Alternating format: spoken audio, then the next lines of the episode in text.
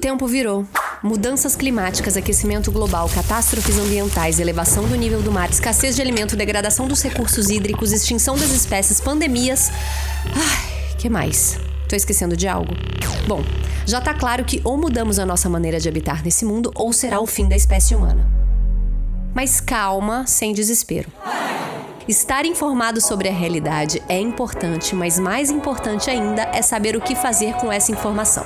Eu sou Giovana Nader e esse é o Tempo Virou, um podcast que irá tratar sobre temas atuais, colocando em pauta os novos tipos de práticas e pensamentos que já estão fazendo a diferença no planeta.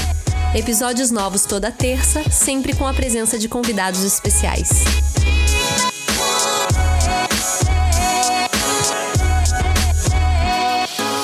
Gente, hoje eu vou iniciar o episódio com a seguinte pergunta: Quais as lições que vocês já conseguiram tirar com todos esses processos que a gente está passando? Eu tirei várias, mas a primeira delas tem que ser que, dentro de certos limites, cada pessoa tem o direito de reagir à sua maneira. Afinal, trata-se de algo muito novo e repentino que ninguém é muito obrigado a saber lidar. Eu vi também que tem gente que não vê a hora disso tudo acabar para poder retomar as atividades, a vida normal, e também tem gente que vê essa pandemia como um estado de alerta, um paradigma capaz de estimular mudanças profundas na nossa forma de viver. Mas algo que tem incomodado a mim e também ao meu convidado de hoje é que até que ponto nós, do time da mudança, não ficamos presos numa retórica de uma mudança que ainda tá para acontecer. Será que a gente precisa esperar essa pandemia acabar para começar a pensar em discutir um novo modelo? O que é a tão esperada mudança, se não o resultado das nossas ações no presente? Para tentar construir um novo mundo desde já, eu convidei uma pessoa que muito me influenciou na vida e tem refletido bastante recentemente sobre todas essas questões. Meu querido amigo e colega de programa no Se Essa Roupa Fosse Minha, André Carvalhal. André é consultor, palestrante, colunista nas revistas Veja Rio e Carta Capital, escritor e autor dos livros A Moda Imita a Vida, Moda com Propósito e Viva o Fim, todos publicados pela editora Companhia das Letras. André, tá aí?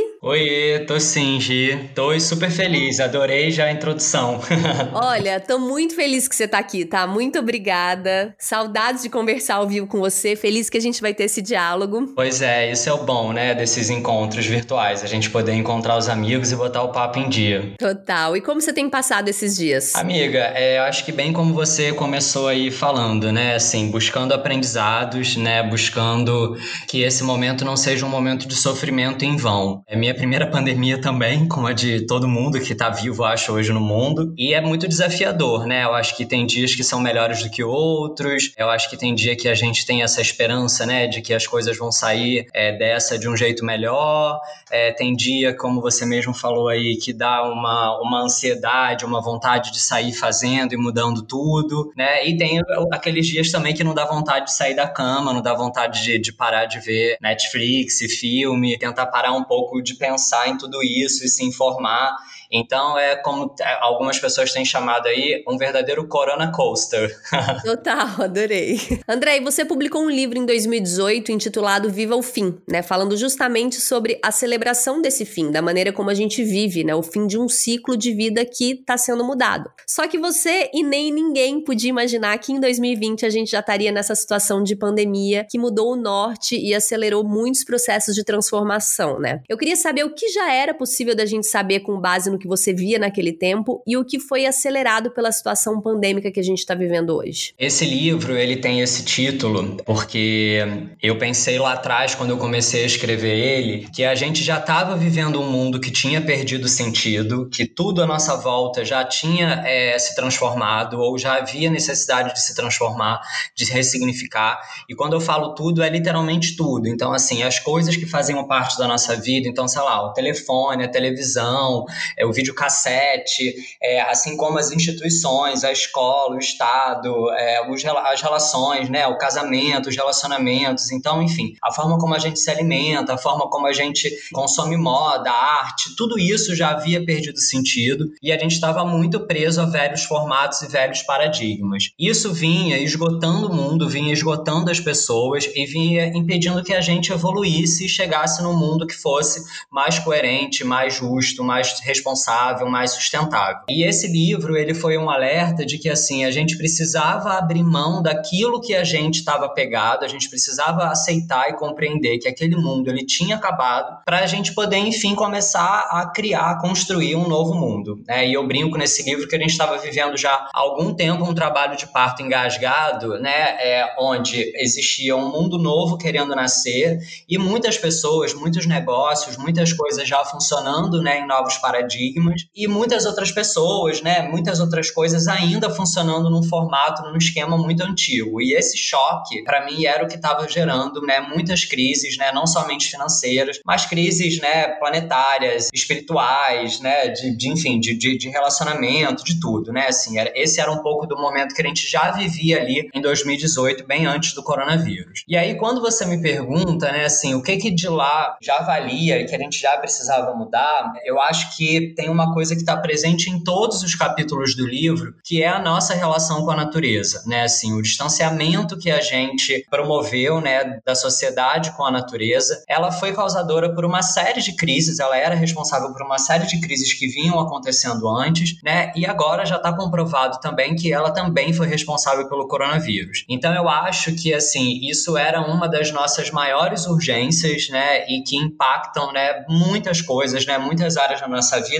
mesmo que as pessoas não tenham a menor ideia disso. E eu vi valores também sendo acelerados, né, por essa pandemia. Logo que começou tudo isso, todo mundo tentou prever o futuro de alguma maneira, talvez até por um mecanismo natural que a gente tem de tentar sempre olhar para o futuro. Mas a gente cansou de ver matérias e capas de revistas e lives como ah, o mundo pós-pandemia, né? A própria ideia de um novo normal que a gente até já citou aqui nesse podcast, a gente já tentou fazer algum tipo de pensamento em algum momento sobre isso, mas a gente também tem muitas críticas de tipo um novo normal, então significa que o que a gente vivia antes era o normal, mas era um normal extremamente bizarro, né? É, diante de tanta desigualdade, de tanta injustiça. Então, passado, sei lá, quatro meses que a gente está em casa, pandemia no Brasil, onde que tá, ou onde se situa o seu pensamento nesse momento? Gi, é, acho maravilhosa essa pergunta e logo que você começou o programa falando, eu já tive muita vontade de, de comentar, porque de fato muitas das coisas que elas estão sendo colocadas hoje como um novo normal, né, existe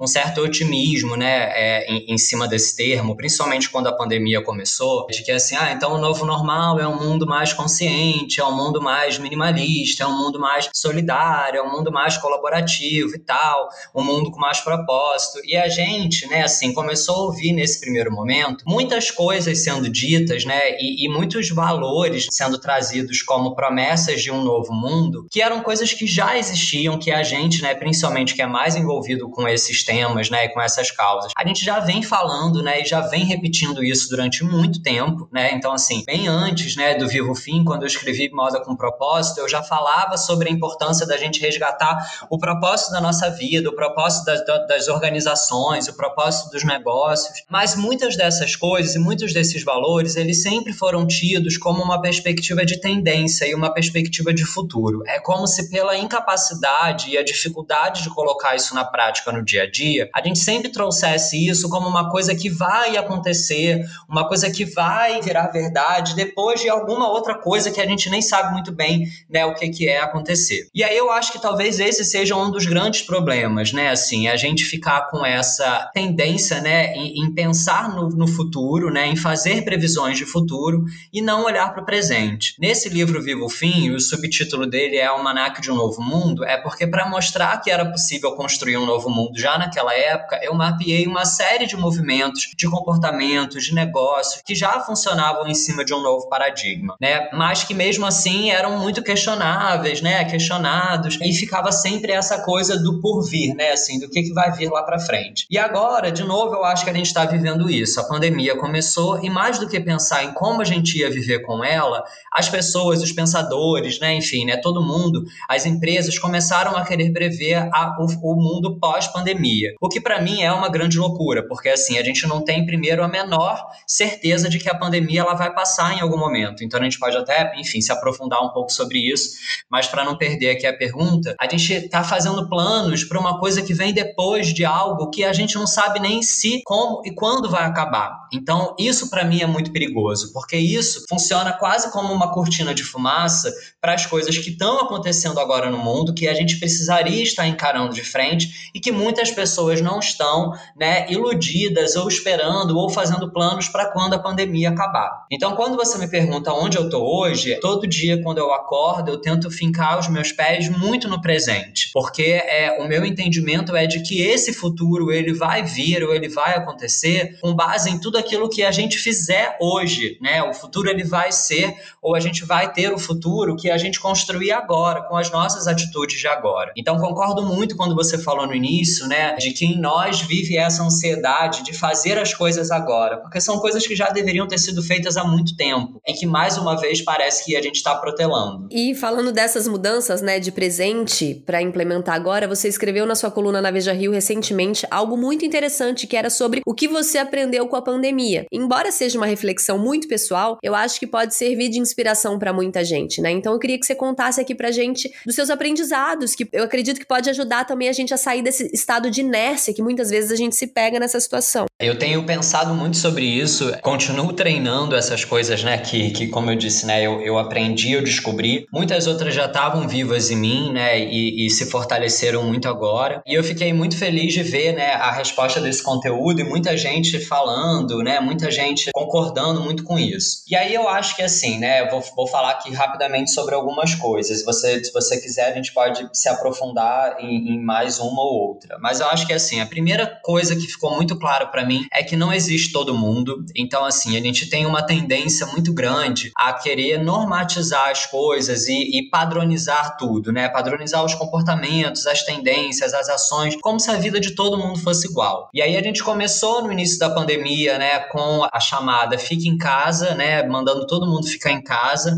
e depois a gente começou a entender que não era todo mundo que podia ficar em casa, né? E que muitos serviços essenciais, se eles parassem, se eles ficassem em casa, não tinha como, a gente não iria, né, para frente. E isso eu acho que, né, rapidamente, né, provocou uma, uma conversa, né, é, e uma reflexão muito grande sobre os nossos papéis, né, de, de privilégio na sociedade, como a nossa sociedade ela está estabelecida, ela é construída em cima desses papéis. Então, assim, não existe em todo mundo, não existe todo mundo, as regras elas não podem valer para todo mundo. Então, como é que a gente pode falar lava a mão, né? Em algumas comunidades, né, não existe água, né? Se a gente falar em comunidades, né, favelas ou comunidades, né, tribos. Então, assim, álcool gel é, enfim, gente, é um luxo, né? Então a gente, né, segue enviando comandos, né, e agindo como se todo mundo fosse igual. No primeiro momento a gente achou que o vírus ele seria democrático, né? E essa também foi, enfim, um, um, uma das primeiras crenças que a gente teve de que ele pegaria todo mundo, né? E que todo mundo precisaria se proteger por isso. E depois a gente foi entendendo que não era bem assim, né? Todo mundo poderia pegar, mas as pessoas mais prejudicadas eram aquelas que sempre foram prejudicadas, invisibilizadas e marginalizadas pela sociedade. Então, hoje a gente sabe que as vítimas do corona, elas têm classe social, elas têm faixa etária, renda, elas têm cor, né? Elas têm endereço, CEP, né? Tá cada vez mais claro isso. E aí, quando a gente olha, vê as pessoas que estão mais é, ansiosas para sair, né, da pandemia, né, assim, desse efeito pandemia, são as pessoas, obviamente, que não têm chance de ser impactadas, né, pelo menos é, letalmente por ela. Então, eu acho que isso me traz uma outra né, reflexão de que, assim, ter empatia é muito difícil, né? Então, assim, a gente fala muito nas redes sociais, a gente compartilha solidariedade, mensagens de apoio, fotos de máscara, é, enfim, uma série de coisas, mas na hora que a gente precisa mudar os nossos hábitos em prol da vida do outro, né, proteger ou, ou limitar a nossa vida de alguma forma, em benefício de pessoas que sempre tiveram a vida, né, tolhida, sempre tiveram, né, sempre foram mais oprimidos, né, a gente tem muita dificuldade de lidar com isso. Eu acho que isso também foi uma, uma outra coisa, né, é, que ficou muito clara. E não à toa isso acelerou também uma série de, né, de processos que já vinham inflamados, né, e tensionados na sociedade. Então, o movimento antirracista que explodiu, né, no meio da, da, da pandemia, é, ele também é um reflexo disso, né, ele é um reflexo dessa estrutura toda, né, a qual a gente faz parte, o quanto todos esses problemas, toda essa opressão é, acaba complicando, né, e, e, colaborando com, com todo esse caos, né, como eu falei no início, com todas essas crises que a gente vive hoje. Outra coisa que também para mim ficou muito claro é que, assim, como eu já falei aqui, a nossa vida é hoje, então, assim, a gente tem que parar de protelar,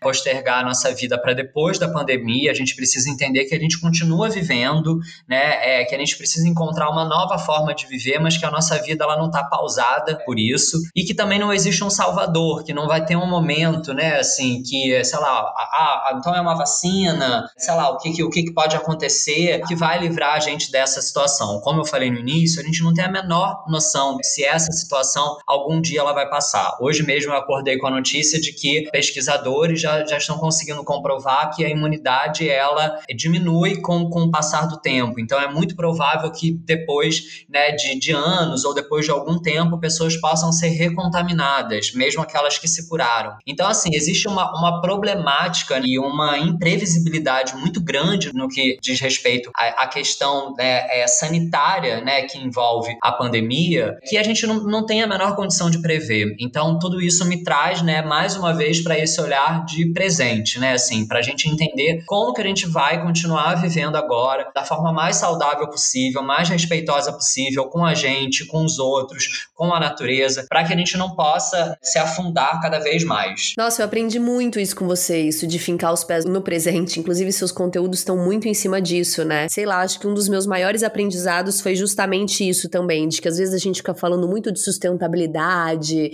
é, mudança climática, numa perspectiva sim privilegiada e que a gente precisa cada vez mais olhar como um todo, né? A pandemia descortinou essa desigualdade aí. E eu vejo que você tá indo muito por esse caminho. Eu acho que é o caminho, né? E nesse sentido também, agora problematizando as modas e as marcas que a gente gosta também, a gente viu muita marca e muito influenciador se posicionando de maneira muito equivocada em relação a essa pandemia, né? Sobretudo no começo. Você fez um post no seu Instagram muito interessante sobre o que marcas não devem fazer nessa pandemia, né? É enfatizando muito não façam. E eu achei um guia fenomenal que deveria ser distribuído em todo evento de empresa, porque cada vez mais e ainda hoje, quatro meses depois, a gente vê esses erros acontecerem constantemente. Eu queria que você compartilhasse alguns desses passos aqui com a gente. Eu acho que, assim, de uma certa forma, parece que a gente aprendeu erroneamente de que o marketing ele, é, ele era se aproveitar de oportunidades para poder vender mais, né? Então, assim, eu acho que isso é o que a gente vê acontecendo muito nas empresas, né?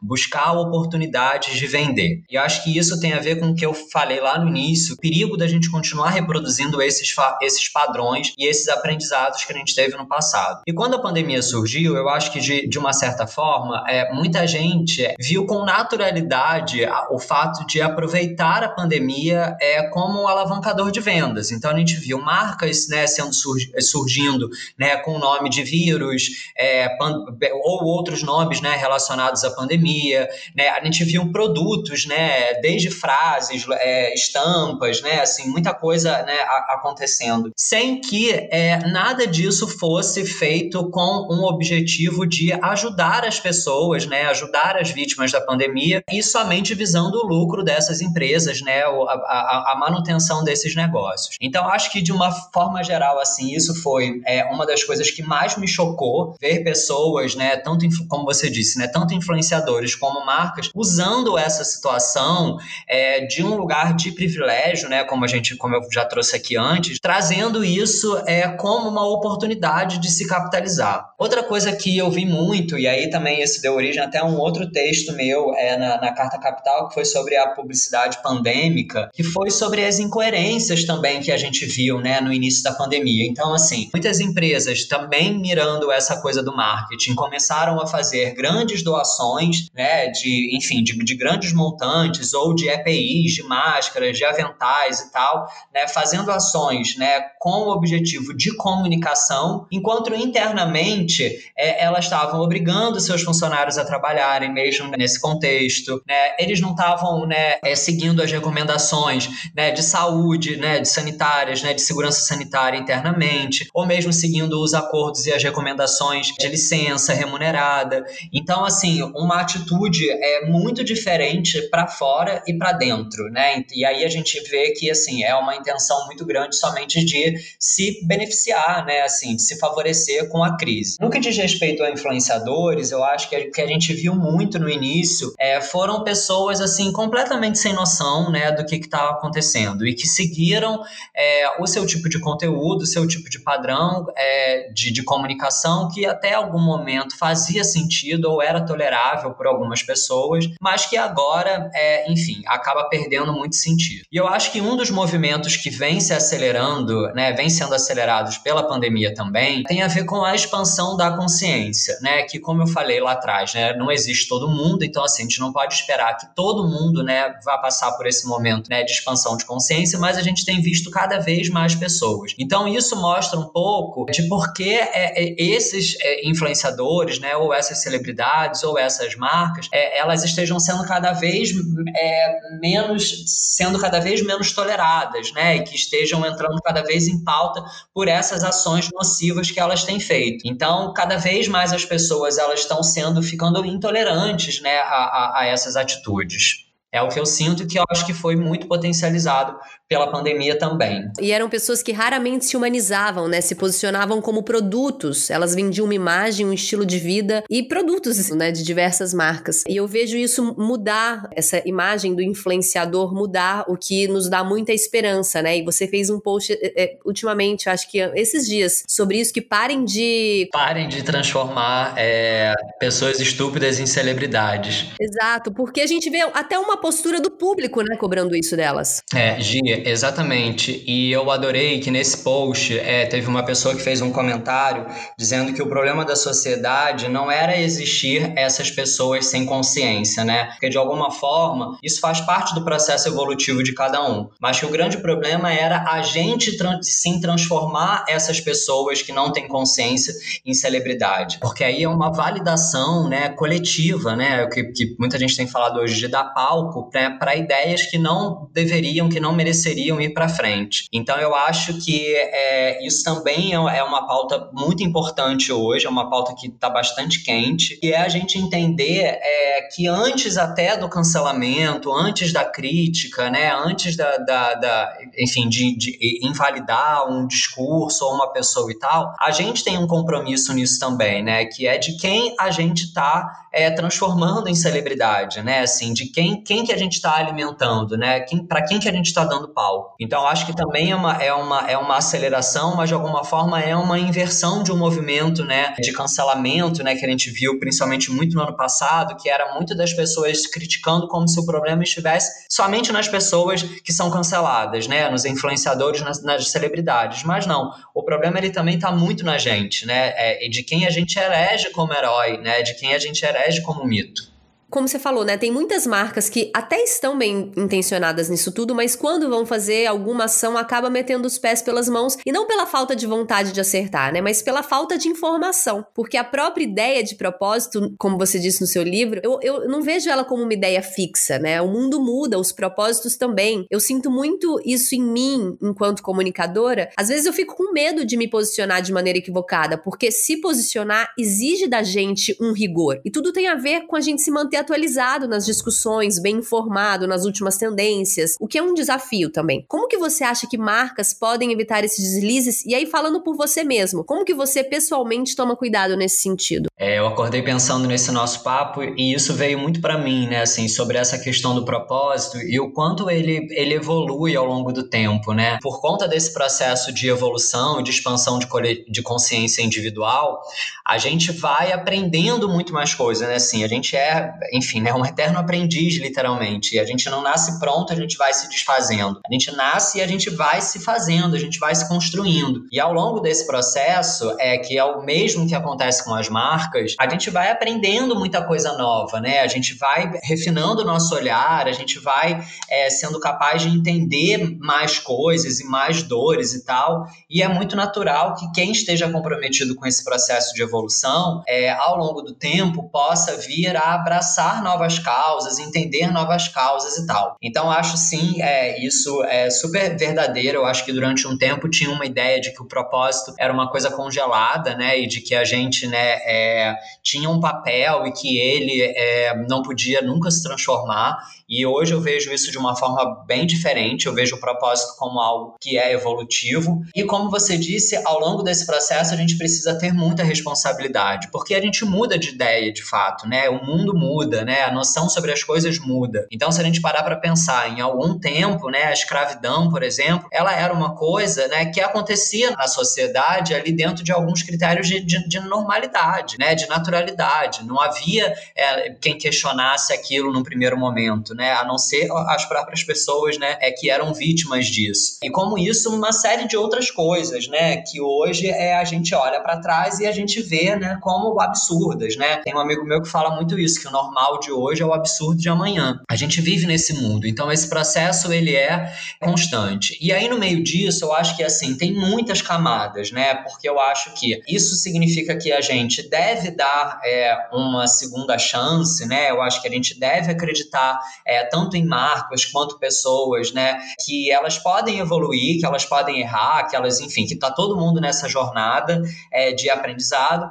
Mas eu acho que é importante também a gente é, ficar conectado e, ter ali um alarme de tolerância ligado, né? Assim, né? Do quanto aquilo é reincidente, né? Do quanto aquilo não está sendo, né? Como eu já trouxe exemplos aqui anteriores, né? Um, algum certo de oportunismo ou solucionismo. Então a gente ficar, é, eu acho que é atento. E aí o que eu tenho aprendido isso, né? Na minha vida é de ter calma, né? Então assim, eu acho que a gente antes de, de criticar, né? Antes da gente apontar, antes da gente cancelar, eu acho que é importante a gente é, refletir, a gente analisar mais. É, acho que antes até mesmo da gente compartilhar alguma coisa, é, eu acho que é importante a gente se informar, a gente ir a fundo, a gente checar. E esses também foram aprendizados, né, não divulgados, mas que eu tive também desde o início da pandemia, quando eu comecei a, a produzir e compartilhar mais conteúdo. Compartilhar vídeos, né, de pessoas que tinham falas incríveis, né, mas que eu não sabia o passado delas, eu não sabia qual era o histórico delas,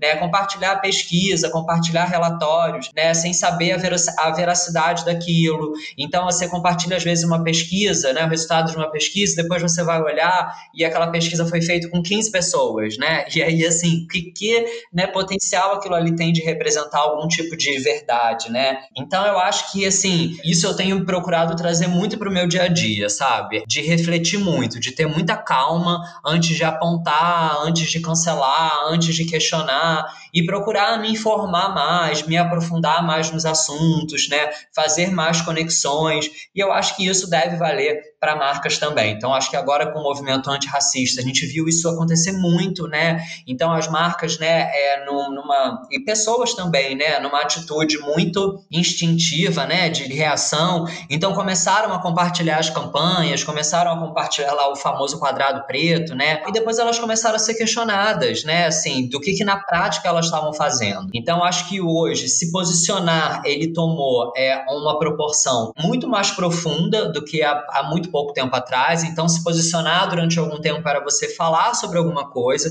você colocar o seu ponto de vista sobre alguma coisa. E hoje, se posicionar tem muito a ver com você fazer alguma coisa, né? Ou pelo menos você não, não falar uma coisa e fazer outra completamente diferente. Então, eu tenho é, buscado muito isso, sempre trazer uma reflexão para mim. Então, dentro desse movimento, sabe? Como é que eu me incluo, né? Qual é o meu papel? O que, que eu estou fazendo para ajudar? O que, que eu estou fazendo para atrapalhar? É, e eu tenho aprendido muito também com isso, sabe? Com essas experiências. Então, acho que esse é o caminho, né? Não só para pessoas quanto para as marcas. Amigo, agora a gente entra num quadro aqui que é a Biblioteca Ecológica, onde nós damos dicas de leitura, séries, li, enfim, vídeos, pessoas a seguir, coisas que no, os nossos ouvintes podem expandir a sua consciência ambiental. O que, que você trouxe pra gente? Eu vou te falar de dois livros que estão literalmente aqui na minha cabeceira. É, um é A Terra Inabitável, é, o subtítulo é Uma História de Futuro, e ele fala, é, assim, de, ele foi, esse livro ele foi escrito escrito também muito antes da, da pandemia, mas o autor, David, ele fala sobre o quanto tudo é muito pior do que a gente imagina. Já era muito pior do que a gente imaginava. E ele fala muito sobre a conivência das empresas, né, da, da política, né, de tudo, de criar esses discursos negacionistas e essas falsas narrativas de sustentabilidade, de consumo consciente, para se privilegiar, né, de alguma forma. É, mas que quando a gente olha de fato para o que está acontecendo, tudo é muito pior e tudo é muito mais grave, né, do que a gente acha, do que a gente acredita. E já era, né, antes, imagina agora. E aí tem um outro livro que eu amo, que eu já reli, eu acho que assim, sei lá, umas quatro vezes, né? Toda vez que eu vou escrever, esse é um livro que eu gosto de começar lendo ele, porque o meu processo de escrita está sempre muito conectado com a leitura, é, e que ele se chama Economia da Consciência, do Amit Goswami, acho que é assim que se fala. E ele desconstruindo um novo paradigma econômico a partir dos princípios da física quântica. Então ele faz essa conexão de tudo que é teoricamente subjetivo e sutil que a gente foi perdendo e traz isso de uma forma muito prática para nossa vida, sabe? Para os negócios e tal. Então, e aí só uma outra coisa, porque eu acho que também, né, enfim, nesse momento até que comprar coisas, né, livros e tal, pode ser um pouco mais difícil. É, eu acho que na internet tem um site que eu amo, né, que é o Modifica, é da Marina, que você, enfim, também conhece. Eu não sei se ela já passou já, por aqui. Já foi entrevistada aqui, sim. Falamos sobre necropolítica, arrasou, Marina. Marina eu amo.